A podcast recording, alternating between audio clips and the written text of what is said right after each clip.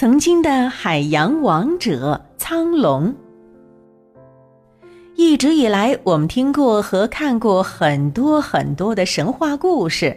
你看，有中国的，也有国外的。在神话故事里头，常常会出现各种神仙和神兽，而且呢，他们都通管着自己的领域。比方说，咱们中国神话当中的玉皇大帝管着天庭，土地公公管着自己的一方土地。呵呵，那这海洋呢，自然是我们再熟悉不过的东海龙王在管着了。在他神秘的海洋宫殿里头，不是曾经有一个宝贝吗？叫定海神针。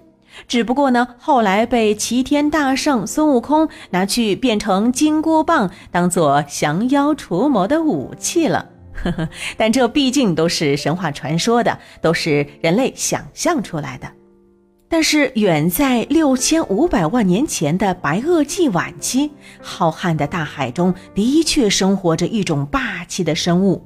可以说，那时候海洋的霸主非它莫属，它就是苍龙。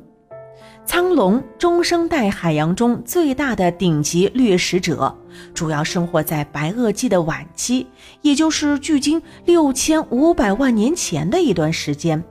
哎，你别看啊，苍龙尽管名字当中带有“龙”字，但它却不是恐龙，而是有一种陆地蜥蜴进化而来的，是海陆两栖动物。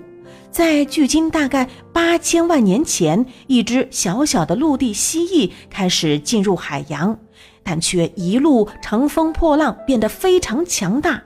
把比它历史早远得多的上龙类赶尽杀绝，并迅速地成为令所有海洋生物都望而生畏的海洋王者。苍龙拥有巨大的头部和尖锐的牙齿，能帮助它们在战斗中取得胜利。此外呢，苍龙的体型也是它们称霸海洋的武器。根据考古学家发现呐，苍龙当中最大的可以达二十一米，重三十三吨左右呢。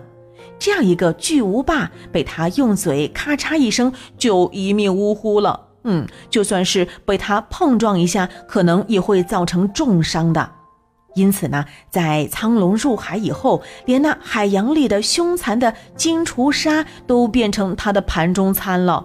嗯，但是呢，再强大的王者也抵御不了悲惨的命运。正当苍龙在海洋中称王称霸的时候，一颗来自宇宙的行星撞击了地球。斗转星移间，苍龙也和恐龙的命运一样，彻底灭绝了。